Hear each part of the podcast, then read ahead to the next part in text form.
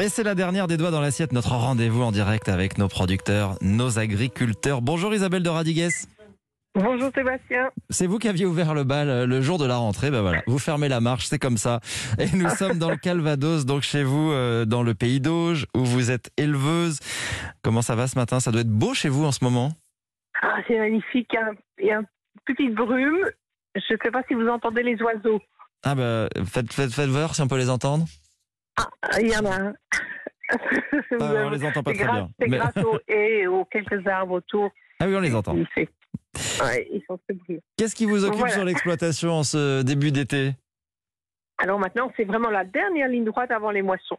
On pense commencer dans trois semaines D'accord. le blé et on espère que tout sera très très beau et bon et, et cher.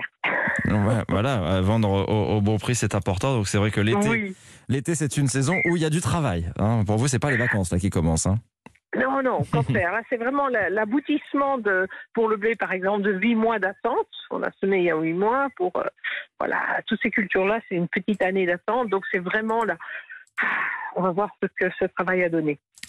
Et alors, je crois que vous, vous, vous plantez aussi des, des arbres fruitiers chez vous? Alors, on va convertir un petit hectare de prairie en, en verger très varié. Une quarantaine de, de, de fruitiers, de petits fruitiers. Ça, ce sera à l'automne. Parce qu'il faut, il faut espérer de la pluie l'hiver prochain pour arroser ces arbres-là. Qu'est-ce que vous allez planter? Alors, il va y avoir évidemment un petit peu de pommier. Par exemple, il va y avoir six variétés différentes, Ouais. euh, dont la récolte s'échelonnera de septembre à, à no- à décembre. Il faut penser à ça. Il va y avoir un peu d'abricots, Mhm. des prunes, beaucoup de prunes. Euh, euh, je ne sais plus trop ce que j'avais mis encore. Enfin, il y a une quarantaine d'arbres qui viendront, qui seront plantés avec tuteur, parce qu'il y a du vent. Et surtout, sous certaines bandes de, de, de, de ces fruitiers, on va essayer d'implanter ce qu'on appelle des vergers potagers. Dont des, des, on va planter des potagers, des fleurs, des légumes sous les pommiers. D'accord. Sous les pommiers, on peut planter des légumes.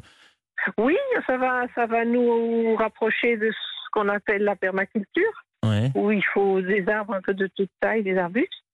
Et ça joue, ce sera ouvert à toutes les personnes de bonne volonté qui veulent remettre les doigts dans la terre et qui voudront venir euh, des associations, des groupes, euh, tous ceux qui veulent. Ce sera ouvert. Qui sera ouvert pour, Oh. pour que les gens puissent venir euh, cueillir, par exemple? Mais, euh, je préférais d'abord qu'ils viennent travailler. Bah oui, d'abord entretenir Oui. et ensuite cueillir. Parce que là, j'imagine que les récoltes, c'est pas pour tout de suite. Quand on plante des arbres fruitiers, ça met un peu de temps, non? Oui, on pense quand même euh, 3 3 4 ans. Ah oui, 3-4 ans Ouais, ouais, avant de- d'obtenir des Oui, on fruits. peut pas faire ça comme ça. On Bah fait pas du tout tout de suite. Ils iront où ces fruits? Euh, Du coup, voilà, vous pensez aussi les vendre en vente directe, justement, via euh, les gens qui viendront travailler C'est ça l'idée? C'est- oui, parce que euh, pour beaucoup de cultures, on a des contrats.